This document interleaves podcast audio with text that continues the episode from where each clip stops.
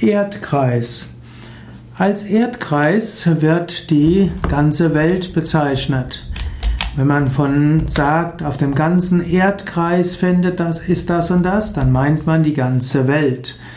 Erdkreis, also die Erdkugel, der Erdball, der Erdboden, die ganze Welt.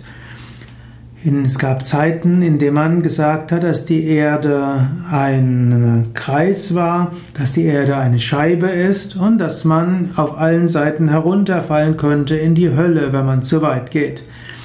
Aber schon seit Jahrtausenden wissen die Menschen, dass die Erde eine Kugel ist.